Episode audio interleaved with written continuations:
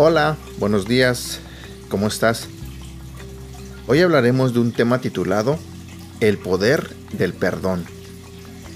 La Biblia dice en el libro de Lucas capítulo 6 versículo 31, Traten a los demás tal y como quieren que ellos los traten a ustedes. Alguien me dijo una vez, John, nunca me verás con úlceras. Yo simplemente tomo las cosas como vienen no guardo rencor, ni siquiera contra la gente que me ha hecho cosas que nunca voy a perdonar. Seguro, el perdón es una idea muy linda hasta que tenemos que llevarla a la práctica.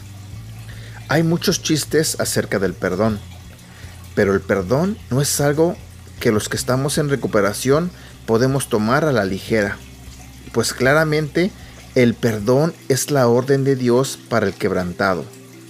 No importa cuán terrible haya sido la ofensa o el abuso, junto al camino de la sanidad se encuentra el perdón. Todos sabemos que una de las raíces de la conducta compulsiva es el dolor escondido. Por lo tanto, encarar nuestro pasado y perdonarnos a nosotros mismos y a quienes nos han dañado, así como enmendar el dolor que hemos causado a otros, es la única solución duradera. El perdón rompe el ciclo. Te lo diré otra vez. El perdón rompe el ciclo. No resuelve todas las interrogantes de la culpa, la justicia y la equidad, pero sí permite que las relaciones sanen y la posibilidad de comenzar de nuevo. A fin de liberarnos por completo del resentimiento, la ira, el temor, la vergüenza, la culpa necesitamos ofrecer y aceptar el perdón en todas las áreas de nuestra vida. Si no lo hacemos, nuestra recuperación permanecerá incompleta. Dios quiere para nosotros mucho más que eso.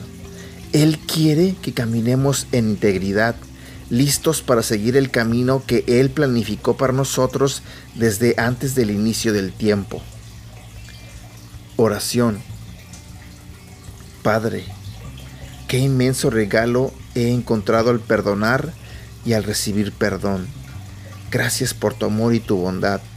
En el nombre de Jesús. Amén. Que tengas un excelente día.